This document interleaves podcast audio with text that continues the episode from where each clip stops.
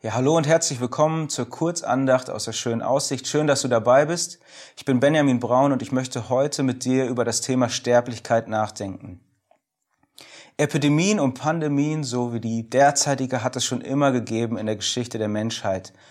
Und wir sind jetzt besonders geschockt und ich glaube, der Grund liegt auch darin, dass wir mit unserem medizinischen und technischen Fortschritt eigentlich gar nicht mehr geglaubt haben, dass es so etwas bei uns noch gibt, dass so etwas noch vorkommen kann.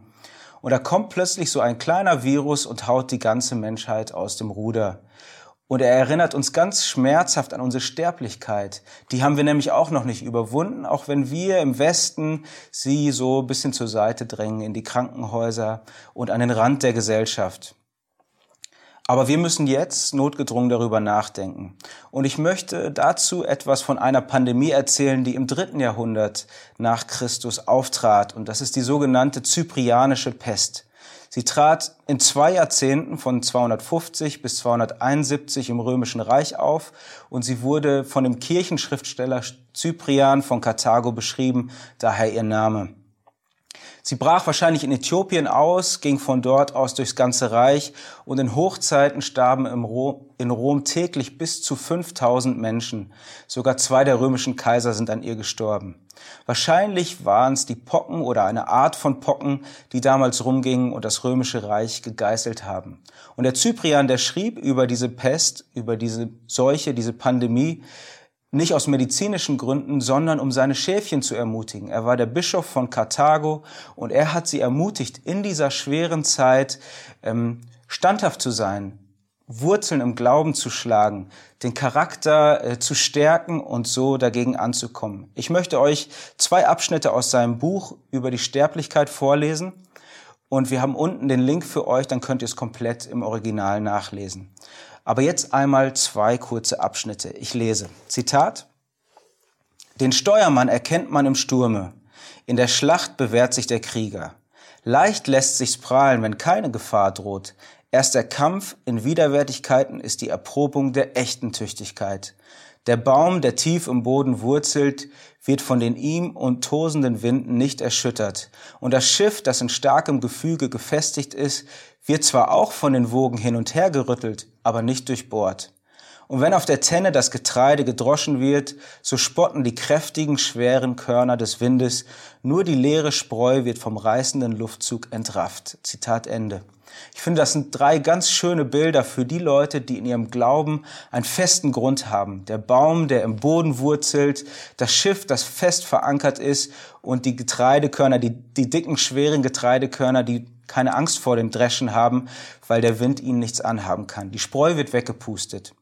Er schreibt weiter, Zitat, wie bedeutungsvoll, geliebteste Brüder, wie wichtig und wie notwendig ist sodann die Wirkung, dass diese Pest und Seuche, die so schrecklich und verderblich erscheint, die Gerechtigkeit jedes Einzelnen erforscht und die Herzen des Menschengeschlechtes daraufhin prüft, ob die Gesunden den Kranken dienen, ob die Verwandten ihre Angehörigen inniglich lieben, ob die Herren sich ihrer leidenden Diener erbarmen, ob die Ärzte die um Hilfe flehenden Kranken nicht im Stich lassen, ob die Habgierigen die stets unersättliche Glut ihrer Habsucht wenigstens in der Furcht vor dem Tode löschen, ob die Reichen wenigstens jetzt bei dem Tode ihrer Liebsten etwas hergeben und spenden.